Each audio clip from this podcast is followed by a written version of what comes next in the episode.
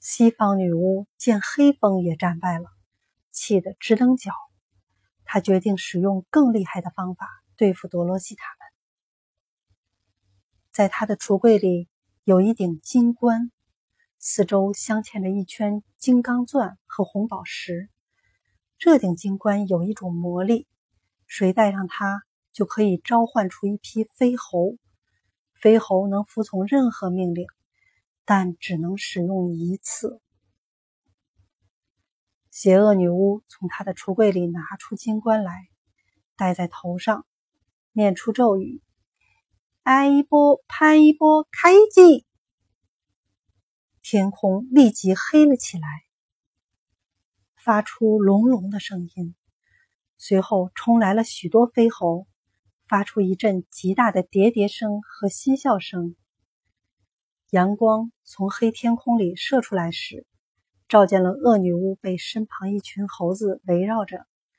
每一只猴子的肩膀上都有一对扩大有力的翅膀。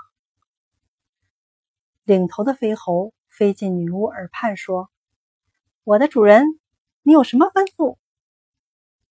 到那些陌生人那里去，把他们全部杀死。”女巫恶狠狠地说道。遵命，主人。